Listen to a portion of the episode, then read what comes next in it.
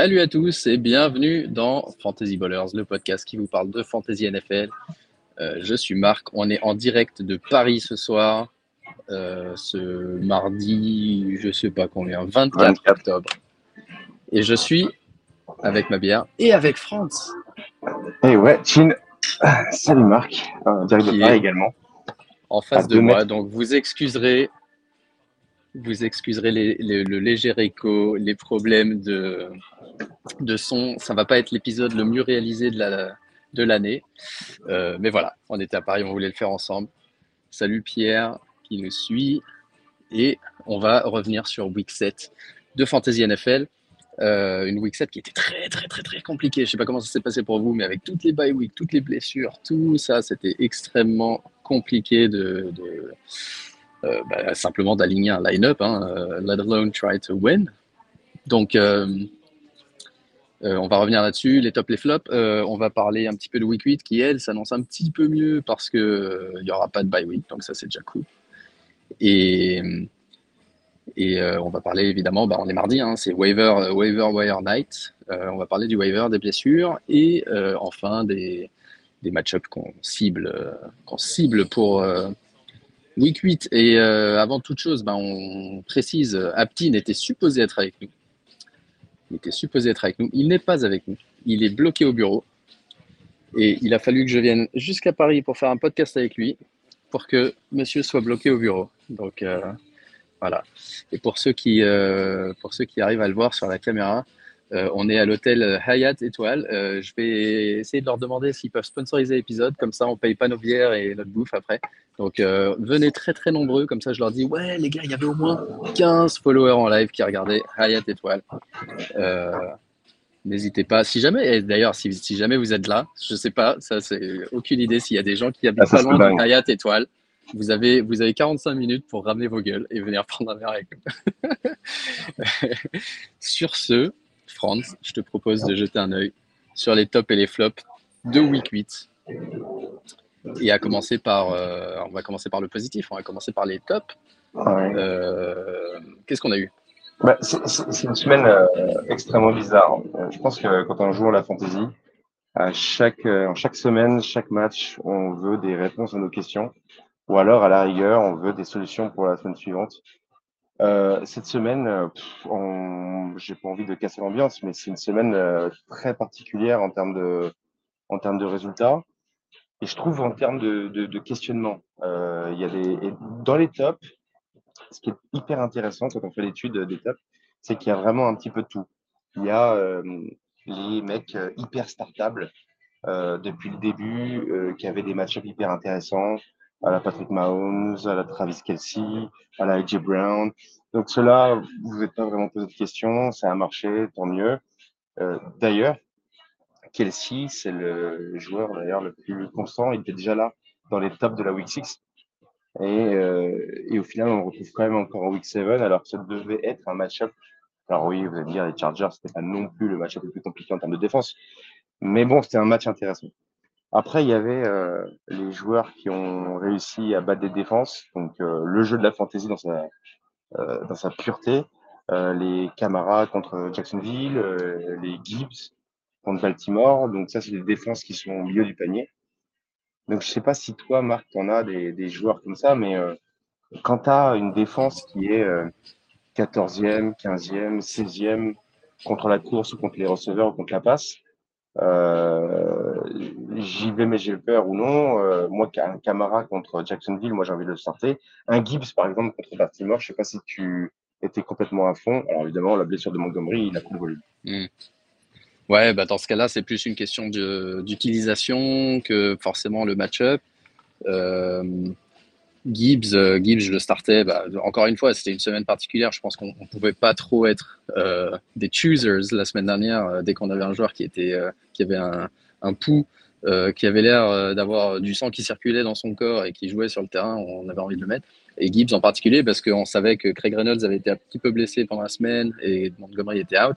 Le coach aussi. Alors, il y a un truc que moi j'ai découvert cette année et qui, qui quelque chose que je recherchais un petit peu les années précédentes que je n'avais pas j'en ai parlé sur Twitter, c'est euh, un compte Twitter qui s'appelle Coach Speak. Et encore une fois, je le recommande parce que c'est quelque chose les années précédentes que j'essayais d'avoir une sorte d'analyse de, des différents coachs et s'ils racontent des conneries ou pas. Parce qu'on sait qu'il y a des coachs qui racontent des conneries pour essayer de nous embrouiller.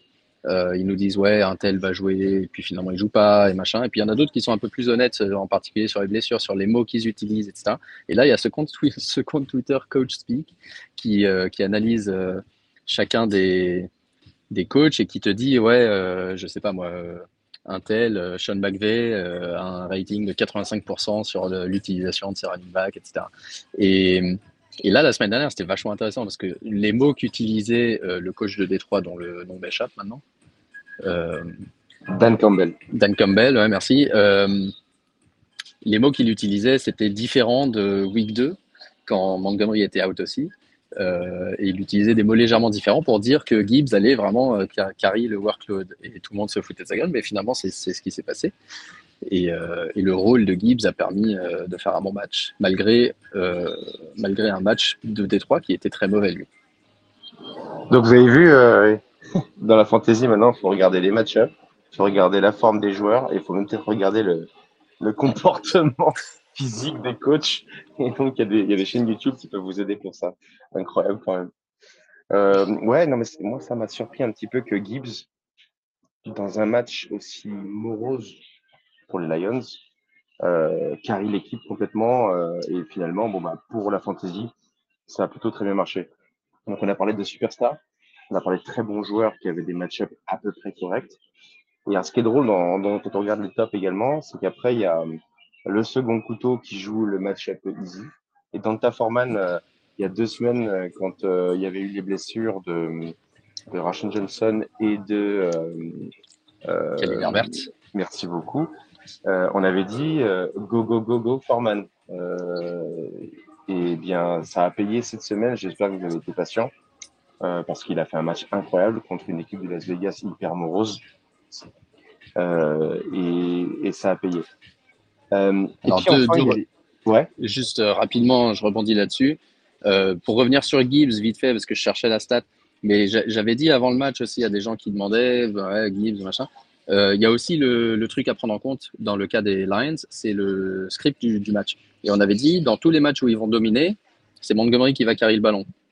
Et dans les matchs où ils seront derrière, ils vont utiliser Gibbs à la passe. Et bah, là, là, en l'occurrence, c'est difficile à juger exclusivement là-dessus parce qu'il y avait aussi Montgomery qui était out. Mais euh, on sait que Craig Reynolds est plutôt le, David Montgomery. Et ils étaient loin derrière au classement. Et je viens de confirmer euh, qu'il a eu 10, 10 targets euh, Gibbs la semaine dernière et que c'est une grande partie de sa production. Et... Euh, alors, j'ai une question. Du coup, tu penses que les 10 targets, c'est parce qu'en fait, ils étaient tellement à la bourre au niveau du scoring que du coup, il, bah, Jared Goff, il était obligé de passer à tout va et donc il faisait beaucoup de, de screens ou utilisait Gibbs en slot. Mais est-ce que ça peut se retrouver, tu penses, week in, week out? Bah, ça se retrouvera euh, les semaines où ils sont derrière au classement, qui du coup, vu que c'est une bonne équipe, ça risque de pas arriver toutes les semaines. Et c'était un petit peu le problème depuis le début de la saison pour Jamir Gibbs. Euh, là, j'ai pas eu encore le temps d'analyser exactement pourquoi il a eu 10 targets et à quel moment dans le match il les a eu, mais ils ont été derrière très rapidement. Donc on peut dire qu'effectivement, dans un script euh, qu'on appelle négatif, c'est-à-dire où ils, avaient, ils étaient courés d'après le score, euh, Jamir Gibbs a fait son premier, euh, son premier bon match. Euh, je regarde rapidement. Ah, ils n'en parlent pas. J'avais peut-être une source qui allait me dire à quel moment il avait eu ses targets en particulier, mais, ils ont été derrière tout le match de mémoire, donc ils ont été menés très rapidement. et... Fantasy Fumble nous dit que Jared Goff a tenté 53 euh, passes. Euh, il pense que c'est énorme. Oui, c'est monstrueux. il n'y a pas de, d'autre terme. Euh, ah, attends, et un coup qui nous dit on a écouté le warm-up dimanche, on nous a dit Reynolds over ouais. Ça, c'est parce qu'il y avait ni France ni moi dans le. Non, non, mais ça, c'est.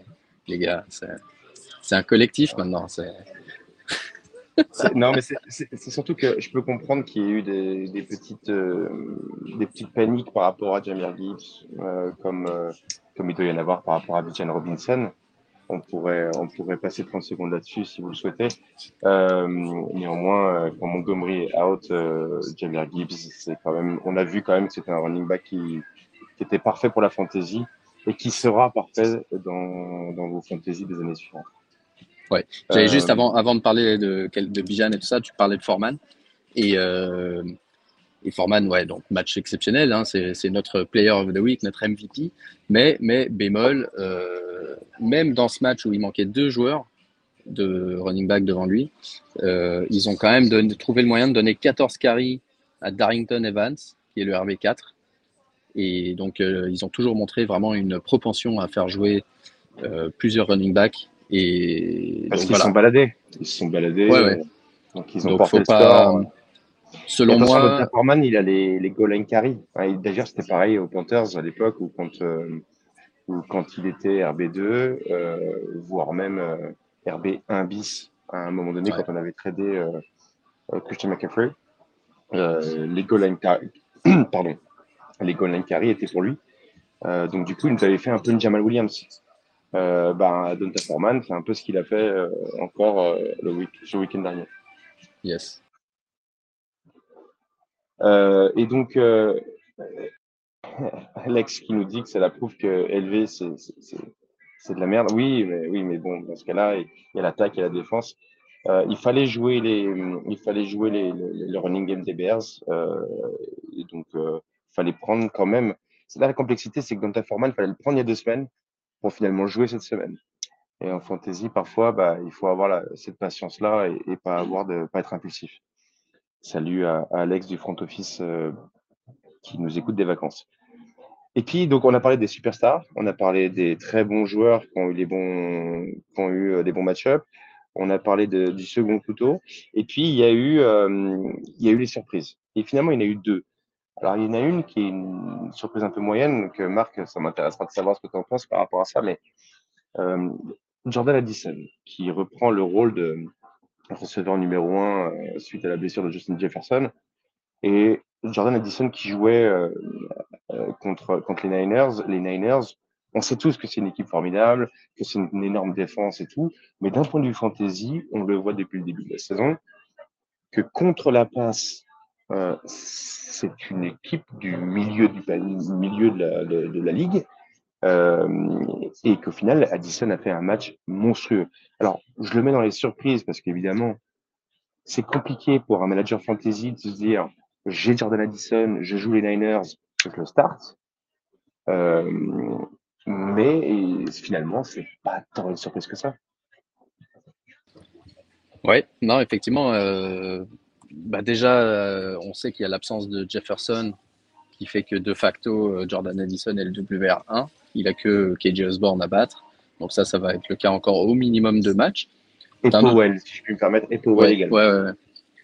Et d'un autre côté, euh, du côté négatif, si les Vikings se remettent à gagner, bah ça, ça, mettra de côté les rumeurs comme quoi Justin Jefferson serait soit tradé, soit euh, surtout euh, shutdown pour la saison. Euh, mais en tout cas, en l'absence de, en l'absence de Jefferson, Addison, c'est vraiment un aimant à target. Et on sait depuis sa, carrière euh, universitaire qu'il est, bon contre tous les types de coverage. Donc ça, c'est, euh, moi j'ai le souvenir que parmi tous les rookies, euh, c'est pas forcément celui qui en dynastie sera celui qui aura la meilleure carrière, mais c'était celui qui aurait l'impact le plus immédiat dans une équipe qui fait énormément de passes, euh, dans une équipe qui fait d'autant plus de passes si justement elle est un petit peu moins dominatrice que l'année dernière, et dans laquelle actuellement il n'y a pas il n'y a pas euh, Jefferson. Pour moi, Addison euh, actuellement est un must-start, peu importe l'adversaire, euh, sans, sans, sans, Jefferson. Oui, c'est marrant ce que tu dis. Je fais une petite diversion, si tu me permets. Je te regarde, je te regarde dans les yeux ce soir. Mais finalement, on prend les, les top running backs de la draft là. On prend les JSN, les Addison, les Zay Flowers, et je vais parler de Josh Downs, qui est finalement la dernière surprise. Euh, de ce top, euh, surtout contre une défense de Cleveland qui est censée être énorme. Et au final, on a vu euh, ben, Josh Downs exploser et faire un match incroyable. Et donc, c'est la plus grosse surprise. 5, 6 targets, 5 réceptions, 125 yards, un touchdown. Il fait un match fabuleux. Mais on prend les quatre, ces quatre-là. Ah, c'est incroyable. À l'heure actuelle, les quatre sont presque des must Ouais. Alors, euh, Smith Jigba, ça dépend de s'il y a Metcalf qui est blessé. Mais on avait dit à tout le monde, soyez patient. comme nous dit Alex, la fantaisie et la patience, c'est un concept différent. Soyez patient avec avec JSN. Euh, gardez-le si vous le pouvez. Euh, en tout cas, ne paniquez pas en dynastie. Et évidemment, bah, dès qu'il y a Metcalf qui a raté un match, il a fait un bon match euh, tout à fait correct, a marqué son premier touchdown. Puka aussi, comme on nous dit dans les commentaires. Et effectivement, les rookies, bah, chaque année, de plus en plus, on a l'impression que ces receveurs rookies sont vraiment prêts pour les, le niveau pro. Et que même s'ils mettent un petit peu de temps à s'adapter, rappelez-vous Jamar Chase, après la pré-saison, tout le monde paniquait. Après week 2 ou 3, je ne me rappelle plus exactement, mais il y a eu au moins 3 semaines, 3, 3, 4 semaines. Ouais. Il, y avait des, il y avait des drops en pré-saison. Les 3 premières semaines, il faisait rien. Tout le monde disait, ouais, Dust, machin. Et après, il a, il a fini la saison en trombe. Et... Donc, euh... donc voilà, n'hésitez pas sur ces rookies-là. Et ah, il faut être patient, c'est des rookies. Euh, ça sert à rien de se dire, le mec, il a, fait 5 mauvais matchs, la saison, elle en a 17. 5-6 mauvais matchs, euh, il va pas être bon toute la saison. Euh, et, j'en profite pour faire un petit aparté, puisqu'on a eu des trades marrants euh, autour de Joe Burrow ces dernières semaines. Euh, c'est pareil avec ces joueurs-là. Soyez patient. Ne paniquez pas. Vous avez drafté un mec QB4. N'allez pas l'échanger ou le dropper, comme on l'a vu dans certaines ligues, au bout de cinq semaines, alors qu'on sait qu'il est blessé, qu'il est en train de revenir petit à petit en forme je sais que c'est dur d'avoir des, mecs comme ça. Moi, j'en ai. un. Austin Eckler, on en parlera tout à l'heure dans les flops. Ça fait deux semaines qu'il est là dans le, dans flop. Deux semaines d'affilée après avoir été blessé quatre semaines. N'allez pas dropper ou trader Austin Eckler contre, contre Zach Moss. Et, si vous le faites, ne venez pas me dire ouais, mais Zach Moss a plus de points. Parce que ça, c'est vraiment pas un bon process. on va expliquer pourquoi. Et on va expliquer pourquoi d'ailleurs, euh, il faut surtout pas trader Eckler. Et euh, c'est vrai. Et en vrai, D'autant plus quand vous prenez des joueurs euh, qui sont euh, des rookies euh, dans des offenses qui marchent bien, on sait très bien qu'il y a des blessures, on sait très bien qu'il y, a des, il y a des semaines avec et des semaines sans. Euh, là, typiquement, à Dick Metcalf, bah voilà, il était game time decision. Bah, ceux qui avaient JSN qui l'avaient mis sur leur banc et qui attendaient tranquillement, ils ont pu jouer leur JSN, mais, sans problème. Alors, je comprends le fait que là, on est en week 7, et donc du coup, il s'est passé six semaines, six semaines où il y a eu plein de choses, et donc forcément, il a dû, on doit prendre des décisions lors des trades, lors des waivers, et donc parfois, il faut jarter les joueurs. Je comprends le truc. Mais pour ces rookies-là, même en redraft, même en redraft, c'est intéressant euh, au cas où les grands. Euh, moi, j'aime bien euh, avoir un, top receiver ou un top running back et son remplaçant, si possible, s'il est rookie. Mais après, euh, ça paye dans ce genre de semaine. Et là, les quatre, les quatre ont fait une énorme semaine. ça, c'est pas hyper courant. Non, c'est clair. Et juste pour revenir euh, sur Downs aussi, dont tu as parlé, euh, pour moi, vraiment un must-add s'il est encore dispo dans vos ligues, malgré le fait que ça fait cinq semaines que, que je me tue sur Twitter et sur, je crois, la, semaine dernière aussi dans le podcast, c'est dans le waiver wire. On avait dit ajouter Josh Downs en priorité. Mais si par hasard il est toujours dispo, euh, c'est pas normal. Et, contre Cleveland, c'était la meilleure défense contre les receveurs, mais il donnait pas mal de points contre les slots.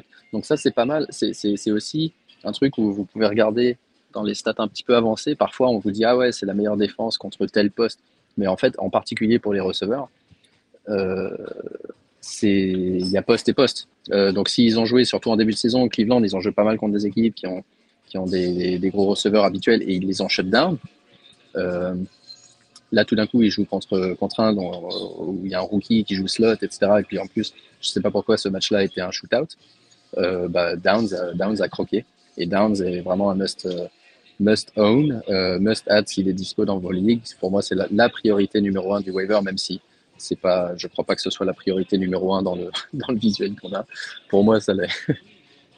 Non, mais en fait, et, je termine là-dessus parce qu'après, sinon, ça fait trop long, mais euh, il y a un truc qui, auquel nos applis, elles sont vachement bien, elles nous montrent euh, les, les, rankings des, des, défenses par rapport aux différents postes. Et ce que tu dis est très important. Il faut regarder aussi les calendriers.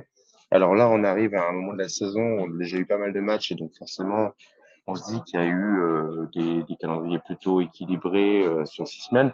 Pas forcément. Il faut, faut quand même regarder ça. Euh, et, et, au final, je réponds là à Lala Packers qui nous dit après, quand le banc est court, les blessures, les bails, c'est compliqué de garder tout le monde. Mais bien entendu, c'est compliqué de garder tout le monde. Et, c'est certain, il y a quand même des managers fantasy qui vont se dire qu'est-ce que j'aime bien. Euh, je sais pas moi, qu'est-ce que j'aime bien Sky Moore, euh, je suis sûr que Sky Moore ça va déchirer, euh, je le garde. Ou dis donc, mais qu'est-ce que j'aime bien avoir trois QB en tout dans mon roster, je le garde. Euh, parce que je sais pas, je l'ai vu en université, je suis allé au stade, j'ai adoré. Arrêtez, non. Il y a un moment donné, il y a, il y a un côté un petit peu scientifique de la fantaisie qu'on aime ou qu'on n'aime pas, et qu'il faut supprimer ce côté un peu cœur et, retirer des, joueurs qui, qui, qui, performent moins par rapport au potentiel qu'ils pourraient avoir. Yes. Euh, on passe au flop? On passe au flop. Euh, et alors en flop, euh, ce qui est, ce qui est très frustrant, c'est qu'il y en a beaucoup qui vont dire Ah tiens, je l'avais dit, je pense. alors, Calvin Ridley, je vais commencer par lui. Alors, je pense que ça peut faire sourire beaucoup de gens. Alors, pour ceux qui nous écoutent depuis le début de la saison, Calvin Ridley est toujours devant DK Metcalf quand même dans le classement des receveurs de la saison en fantasy. Je tiens quand même à le signaler. Euh, il y en a qui comprendront le message. Après Calvin Ridley, euh, vous voyez par exemple, c'est 88% des snaps qui sont joués. Euh, c'est le même, à peu près les mêmes taux que Christian Kirk. Christian Kirk, c'est 92. Bon, ça va. mais bien sûr qu'il va y avoir des matchs où il va être shutdown. Ok. Moi, je le compare pas de la même manière avec Gabe Davis. Gabe Davis, début de la saison, on disait Gabe Davis, on le connaît. Gabe Davis, c'est un receveur numéro 2, mais qui n'est pas un receveur numéro 2 en fantasy. Finalement, il a fait voilà, deux bons matchs, les gens sont excités, et là, il est shut down. Est-ce qu'il va euh, repartir de l'avant ou non? Tout le monde va faire son avis.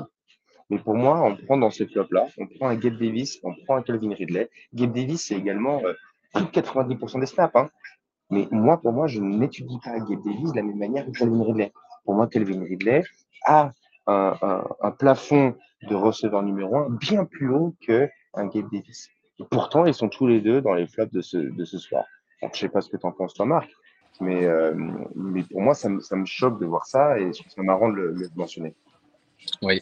Euh, bah, je, je, te rejoins absolument sur le futur. Hein. Euh, pour moi, Gabe Davis n'a jamais été, sauf au tout début de sa carrière, mais quand j'ai vu un petit peu ce qu'il donnait, je me suis toujours dit, ça sera, ça sera un mec dont le plafond est très limité. Il va faire des gros, gros matchs. Mais globalement, il va décevoir et nous coûter des victoires plus souvent que, qu'il n'en rapporte euh, à cause de son rôle. Calvin Ridley, c'est très différent. Il a un rôle euh, où il court énormément de routes, mais il attire le, plus, gros, euh, le plus gros défenseur en face. il, y a aussi, il y a aussi le fait que. Alors, il est troisième en, target, je crois, en target rate derrière Kirk et Engram. Et euh, Jacksonville fait pas tout à fait assez. Ils n'ont pas un style de jeu suffisamment euh, de passe pour, pour supporter trois receveurs. Et donc, ça va être un peu au choix. Ça va être soit Kirk, soit Ridley, selon le coverage, apparemment. Euh, quand, quand c'est man coverage, c'est plutôt Kirk. Et quand c'est zone coverage, c'est plutôt Ridley. Et donc, donc ouais, euh, à cause de ça, pour moi Ridley, il n'est pas spécialement startup toutes les semaines comme on l'espérait. Et ouais, actuellement c'est plutôt un receveur startup de, si tu as trois receveurs startup. Mais euh, si tu startes trois receveurs, tu le startes. Mais si tu en as deux, tu commences à hésiter. Je sais pas. Euh. En fait, sur les deux, oui, mais du coup, ça me permet de répondre à Fantasy Fumble qui dit que Gabe Davis, il n'a pas assez de target pour être considéré. finalement, je crois que sur les deux dernières semaines, il a, quasiment autant de targets que Kelvin Ridley. Donc, euh, à un moment donné, euh, Calvin Ridley, son point depth chart, il est toujours receveur numéro 2 de Jaguars par rapport à Christian Kirk. Et pourtant, il y a du Ingram, pourtant, il y a du Zay Jones, pourtant, il y a quand même du monde. Il y a même du Travis Etienne qui, tiens, tiens, tiens, tiens, reçoit des ballons. Euh, alors que aux Bills, alors James Cook, a, ça y est, a reçu des, ballons cette semaine. Mais sinon, bah, il n'y a pas grand monde. Dawson Knox et, Dalton Kincaid, euh, c'est euh, mi-figue, mi-raisin, on ne sait jamais vraiment sur quel pied danser. Et sinon, en termes de receveur, euh, je suis désolé, mais Gabe Davis, il n'a peut-être pas assez de target, mais il devrait en avoir. Et au final, il en a autant qu'Alvin Ridley sur deux semaines. Ouais. Gabe Davis, ils n'ont pas vraiment un receveur 2 sur lequel ils comptent Buffalo. Et c'est ça qui, d'ailleurs, pour moi, tu parlais de Knox et Kincaid on parlera vite fait dans la section waiver, mais on peut en parler maintenant du coup. euh, Kincaid a une opportunité avec la blessure de Knox parce qu'il n'y a pas ce receveur 2 euh, au, au Bills. Et que Kincaid est un tight end receveur. Exactement. D'autres flops, euh, je regarde un petit peu la liste là parmi, parmi ceux-là, mais euh, c'est les plus gros. Euh, bon, Brian Hoyer, c'est un peu par défaut parce que finalement, ça a été une bonne saison, une bonne semaine pour les QB, à part, à part Watson qui s'est blessé. donc j'ai été obligé de mettre Brian Hoyer. C'est un peu injuste parce que c'était le mec qui, était, qui avait la plus basse projection, mais aussi de loin le plus mauvais score. et, dans, et, là, je mets 3,16 parce que c'est un scoring standard, mais j'ai une ligue contre Alex, justement, euh, la Packers, où le mec, il m'a rapporté moins 6, je crois, parce que c'est moins 4 par interception. Il a été, il a été benched, il a été nul. Euh, vous pouvez le remettre aussi vite qu'il a été dans vos équipes euh, sur le waiver, sans aucun souci. Mais je voulais parler. Ouais, pardon. Ah, vas-y, vas-y. Non, non, mais vas-y. Parce non, que parce que j'allais enchaîner en disant je voulais parler des, des, des running backs, Austin Eckler et Josh Jacobs. alors, Josh Jacobs, peut-être plus rapidement, bah, sauf si un truc à dire, mais Josh Jacobs, un peu plus rapidement, c'est juste ouais, c'est une saison difficile. Pour le moment, il manque de touchdown. Il a, par rapport à son volume de jeu, tu sais, parfois il y a des genres comme ça, et tu, sais pas si ça dure toute la saison ou pas, mais là, actuellement, par rapport à son volume de jeu, par rapport au nombre de yards qu'il produit, au nombre de carries, etc., il a un déficit de touchdown incroyable, et donc de points fantasy. Si vous croyez que ça va se réparer, ça pourrait être un bailo. Si vous le croyez. Euh, bah, j'y crois pas. Hmm. En fait, j'y crois pas pour une, raison, si je peux me permettre, c'est que on regarde Brian Hoyer, il lance 32 passes et O'Connell, il lance 13 passes. Jacobs fait 11 carries. Est-ce que vraiment c'est normal de faire 11 carries contre les Bears? Si tu fais pas 11 carries contre, si tu fais pas plus de 11 carries contre les Bears, contre qui tu vas le faire? Et à un moment donné, ça, ça m'inquiète. Donc, si vous pouvez euh, le, vendre, évidemment, c'est compliqué. Mais, euh, mais franchement, moi, ça m'inquiéterait d'avoir Jacobs aujourd'hui. D'ailleurs, je l'ai dans aucune de mes ligues. Mais ça m'inquiéterait de l'avoir avec la manière dont c'est géré. Un, coach, il peut changer de stratégie et il peut euh, passer à 30 carries après-demain. Mais je dis que là, contre les Bears, de faire 11 carries, c'est inquiétant. Oui, oui, oui. Non, mais je suis inquiet aussi. Moi, je l'ai dans quelques ligues. J'ai même fait un trade pour Jacobs dans une ligue. Je pense qu'il peut rebondir légèrement parce que je vous dis qu'il a ce déficit de touchdown, mais c'est pas comme s'il allait rebondir. Comme tu dis, son rôle, son rôle est ce qu'il est. Son rôle, c'est plutôt euh, fin de RB1, début RB2 que, ce qu'on pouvait espérer, même avec les touchdowns. Et actuellement, sans les touchdowns, du coup, il est à peine, euh, c'est plutôt une liability. Euh, mais Éclair plutôt. Éclair. Euh, je voulais parler rapidement d'Éclair parce que euh, là, pour moi, c'est une grosse opportunité de bailo sur Éclair. Et encore une fois, je suis content si quelqu'un a une opinion contraire. Mais après deux mauvais matchs, donc quatre, quatre matchs blessés et deux matchs de suite euh, où il marque 8 et 5 points, ce qui sont clairement pas ce qu'on attend d'un running back comme Austin Éclair. Il faut se rappeler qu'il a joué contre Dallas et Kansas City. Et que là, le calendrier qui arrive, à part Détroit week 10, c'est open bar jusqu'à week 17 pour les running backs. Et il y a déjà ça. Et deuxièmement, après une entorse à la cheville, on sait que de toute façon, tu as besoin d'un ou deux matchs pour retrouver ton niveau 100%. Donc là, ça fait deux matchs. Il retrouvera, au moins qu'il soit reblessé. Hein. C'est possible, euh, possible qu'il se reblesse. Mais deux matchs qui retrouvent son niveau. Euh, il joue contre Chicago la semaine prochaine. Même les Jets qui ont une bonne défense, c'est pas, c'est, une bonne défense contre les receveurs, mais un peu moins contre les running backs. Euh, les Chargers euh, resteront, euh, à mon avis, le, ce qu'ils font. Donc ouais, bah, moi je pense gros bailo pour Austin Eckler qui, qui, apparaît dans l'équipe All Flop de deux semaines de suite.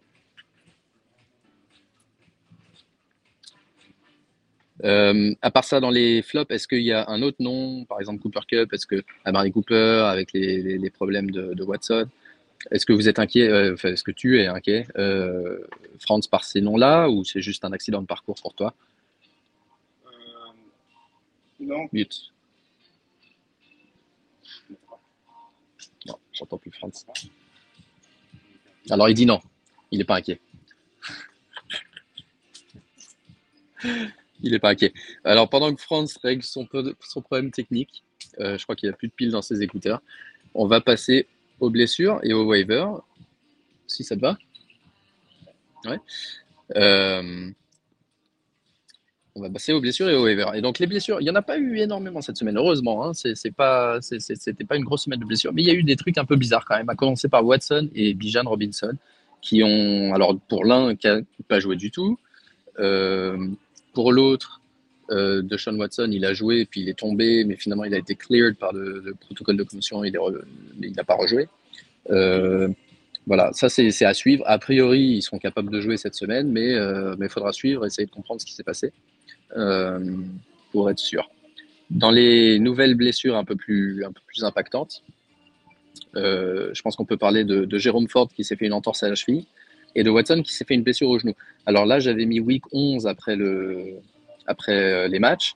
Mais finalement, je crois que pour Ford, euh, j'ai vu un report de Schefter qui disait que ce serait une low ankle sprain qui est moins grave et donc une à deux semaines. Et pour Watson, euh, je crois qu'on attend un peu les résultats de l'IRM. Si, quelqu'un les a dans, les commentaires, vous pouvez me dire. Mais je suis pas sûr que ça sera peut-être sur le, voilà, le côté positif de ce timeline que j'avais mis à la base de, de week 11. Euh, pareil pour Janelle Waddle qui finalement devrait s'entraîner demain. Donc si c'est le cas, euh, peut-être qu'il jouera, qu'il n'y aura pas de souci.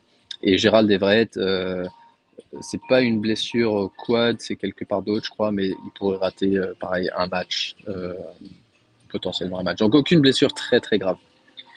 Du coup, si on regarde le waiver, c'est pas spécialement des joueurs qui voilà profitent d'une absence notable, sauf éventuellement, encore une fois, Jérôme Ford euh, pensez à Pierre Strong dans les lignes un petit peu plus deep, peut-être pas standard, mais Pierre Strong a été celui qui a, si tu veux, quand, quand Ford est sorti, le volume de jeu de Karim Hunt est resté exactement le même et c'est Pierre Strong qui a pris le volume de Ford. Donc ça, c'est quelque chose, c'était une toute petite partie de match, on ne sait pas si, voilà, on sait pas si ça va être comme ça la semaine prochaine, mais c'était quelque chose à noter. C'est pas comme si Hunt a pris tous les carries tout d'un coup quand Ford est sorti.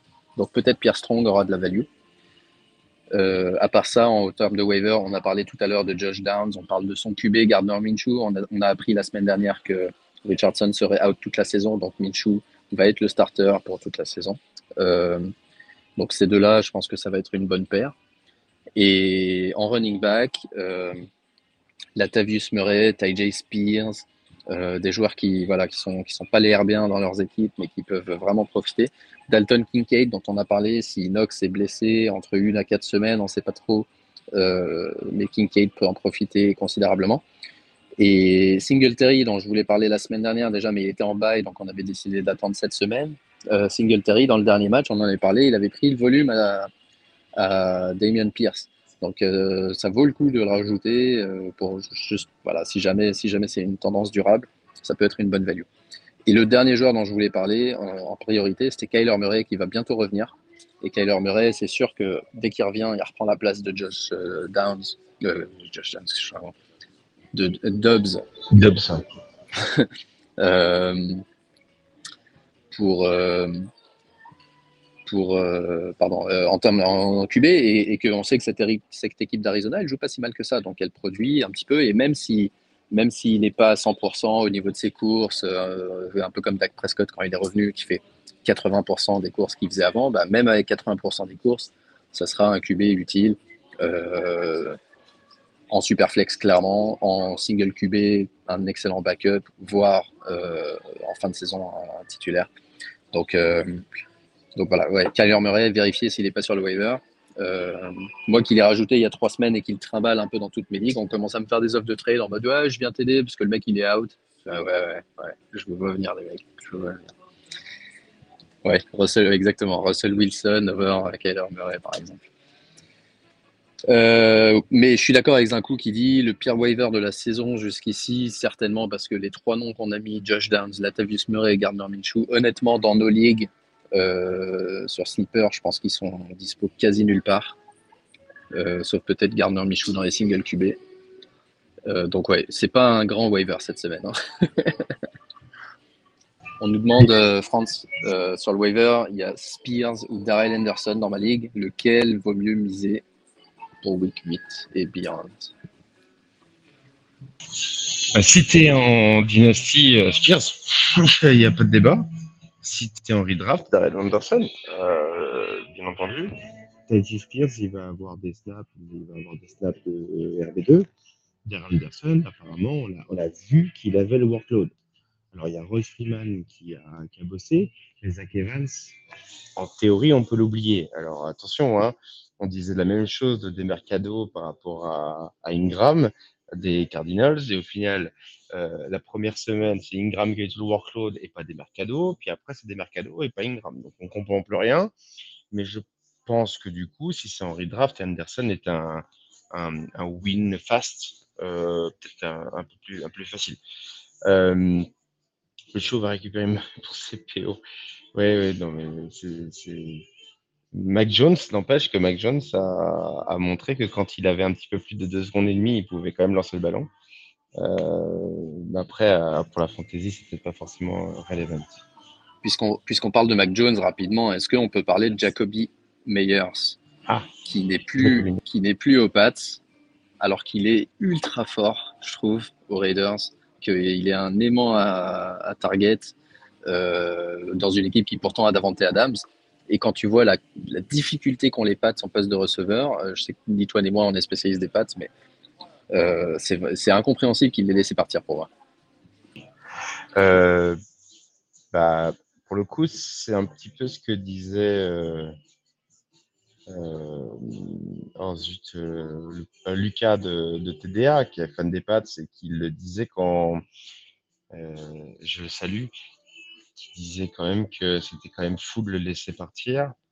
Et on se rend compte, c'est toujours ce débat des receveurs numéro 2. Regardez, depuis le début de la semaine, depuis le début de la soirée, là, on est en train de dire, on parle de Gabe Davis, de Calvin Ridley. Alors, il y en a qui vont dire que Calvin Ridley est un receveur numéro 1 par rapport à, à Christian Kirk. Chacun va se faire son idée, mais c'est toujours compliqué en fantasy d'avoir les receveurs numéro 2. Et euh, franchement, bah, s'il y en a bien un qui est le receveur numéro 2 pour le moment MVP, euh, bah, bah, oui, c'est peut-être lui. Et, et, pourtant, dans une équipe de Vegas qui est bien morose. Et on se dit, euh, si les Pats euh, pouvaient euh, l'avoir conservé, mais au lieu de mettre. attends, c'est 12 millions sur deux ans sur Davante Parker qui fait absolument que dalle. Boutet, il est, il est je crois qu'il est encore un peu blessé. Donc, du coup, on ne peut pas trop en parler. et puis Smith Schuster qui joue pas. Oui, mais ça, on l'avait su l'année dernière, il y a deux ans, que tout d'un coup, sa production, et même en fantasy, elle baissait. C'est ça, mais du coup, ils ont donné un contrat à Smith Schuster au lieu de, le, de garder euh, Meyers euh, pour 2 millions près, quoi. Ouais, mais c'est Bilou. voilà. Enfin, c'est au niveau des receveurs, euh, c'est toujours une énorme énigme euh, ce qu'ils font. Et, en fantasy, moi, je ne peux pas faire confiance. Euh, là, alors, super transition, euh, il y a Demario Douglas.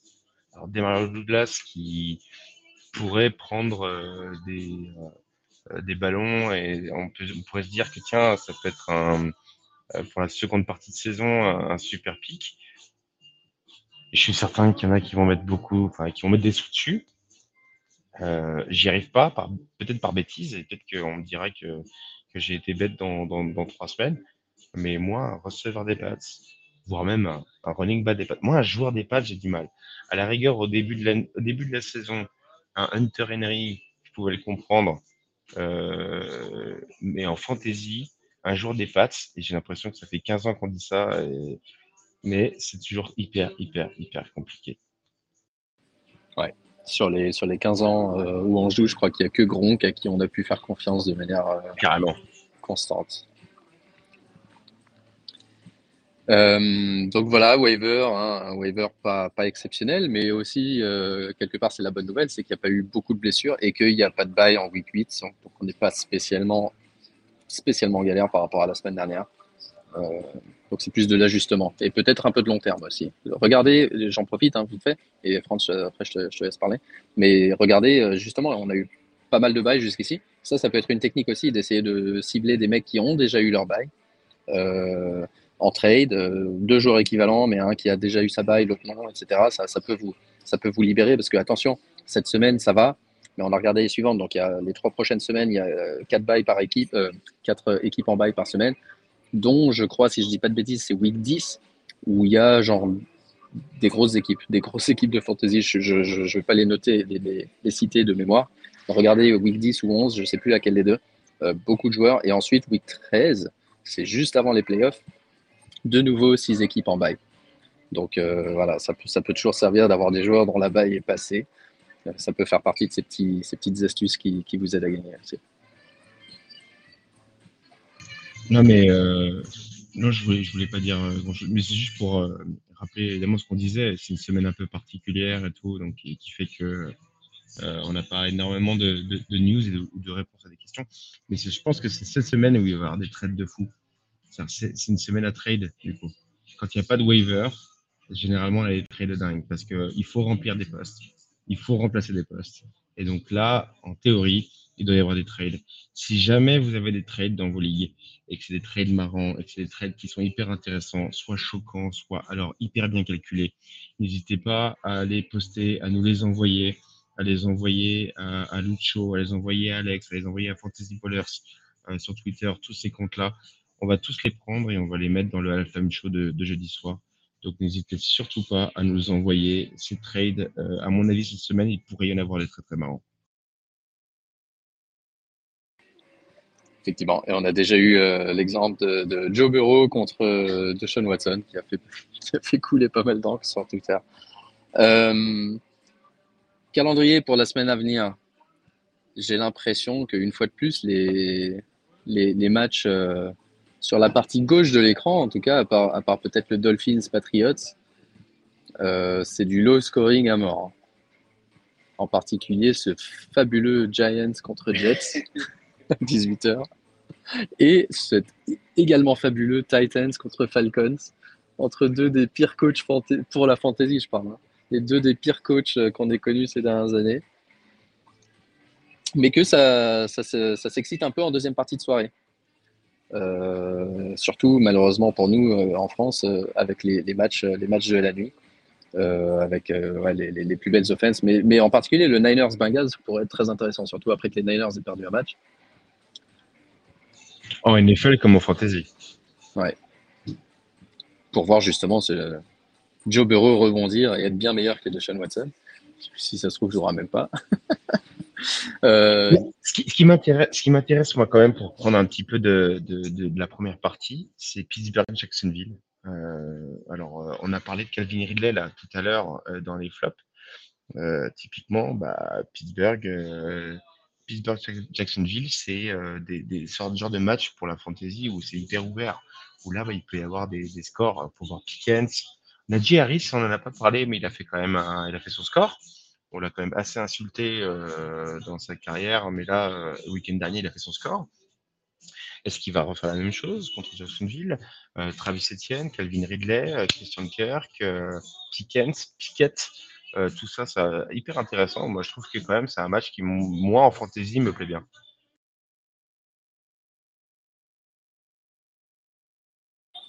Je suis bien d'accord. on nous demande dans un coup qui, malheureusement, à chaque fois qu'il nous demande un truc, on l'aide pas. Il nous demande euh, Tyreek Hill contre Limb et Camara, de quel côté tu te situes? Euh, euh, J'irais sur. Bah, alors, si c'est en, redraft, je pense que j'irais sur Lemb et Camara. Alors après, ça dépend ce que tu, ça dépend ce que tu enlèves quand même. Alors, vous voyez, regardez, je suis en train de tricher en live parce que euh, les stats, euh, les stats parfaites de Lemb, je les ai pas euh, complètement en tête. Et pourtant, tout, le monde sait que je suis pas un fan de Zach Prescott. Mais Lemb est quand même un joueur qui est à 13-14 points de moyenne. Moi, Lemb Camara me fait un petit peu penser à, ce que j'ai pu faire par rapport à à, à la, semaine dernière, mais Lem Camara, tu gagnes un receveur, un bis et un running back qui peut être un euh, clairement sur cette fin de saison. Et Tyreek Hill est un receveur numéro un, bien entendu. Mais d'ailleurs, on peut peut-être choper un pic de draft supplémentaire. Donc Lem, Camara et genre un round 4. Je pense que la value, elle est géniale contre Hill. Ouais, moi je suis, je suis côté, pour une fois, hein, je pense que je suis côté Lem Camara alors que je suis toujours du côté du meilleur joueur. Mais là, j'avoue que c'est pas pour faire chier, c'est pas pour embêter un coup. Mais euh, Camara, il a un volume monstrueux cette saison. Euh, c'est un, je pense un RB1 pour la fin de la saison. Euh, Lamb, euh, j'en avais parlé, je crois, il y a deux, deux ou trois semaines, comme un bailo, parce qu'il était WR 18 ou 19, euh, mais il n'avait pas eu beaucoup de touchdowns et il avait un calendrier qui s'ouvrait un petit peu. Euh, et Hill, euh, Hill ben, c'est un peu le contraire. Il, fait une saison exceptionnelle et il va certainement continuer. Euh, mais il est sur un rythme absolument historique et statistiquement, il y a des chances que les meilleurs matchs qu'il ait fait soient derrière lui. Il a quelques matchs compliqués aussi en playoff. Il a les Jets week 12 et week 15. Il a Dallas week 16. C'est pas forcément, c'est le genre de joueur qui peut, décevoir. Encore une fois, c'est Tyreek qui est capable de tout, hein. Mais qui, voilà, qui, qui est à son max. c'est pas pour embêter un coup, mais je suis côté, côté Land Camara cette fois. Euh, je, vais juste rajouter un truc parce qu'il dit que c'est du redraft. Euh, c'est hyper intéressant parce que, par exemple, ça dépend vraiment des, des, running backs que tu as en même temps. Donc, en gros, si tu as des très bons running backs, bah, très bien, tu prends euh, Camara et tu prends Lamb. Et, et, en fait, ce, qui va, ce que tu peux faire après, c'est euh, trader euh, un running back que tu avais considéré comme fort dans ton équipe avant d'avoir reçu Camara. Imaginons par exemple que tu avais DeAndre Swift. Ben, DeAndre Swift, typiquement, tu peux dire bah, je prends Camara et puis je prends Lemb, je vire Tyreek Hill et je vais trader DeAndre Swift. Et DeAndre Swift, tu vas aller chercher une équipe qui a besoin d'un running back force vraiment et tu vas aller choper par exemple un receveur qui peut être un 10, genre euh, un Brandon Ayuk et tu vas aller prendre un, un un Brandon Ayuk et un TJ Hawkinson. Et je pense que typiquement, aujourd'hui, il y a des gens qui sont en de running back et qui seraient ravis en redraft, hein, encore une fois, de prendre un DeAndre Swift contre un Ayuk Hawkinson. Et, là, au final, qu'est-ce que tu as fait? Bah, Tu as gardé ton heal, mais tu as récupéré euh, bah, un running back numéro 1, et tu as récupéré un receveur numéro 1 et un tight numéro 1. Et là, ton équipe, elle est encore plus forte que quand tu avais Tyreek Hill tout seul. Les échecs.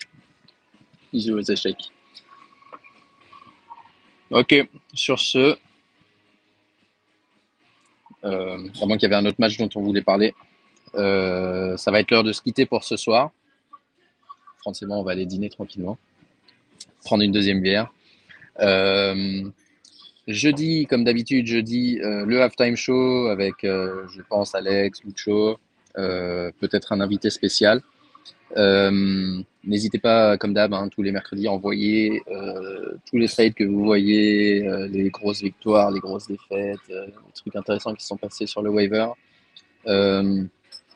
N'oubliez pas aussi, évidemment, les pronostics, hein, ça continue toute l'année.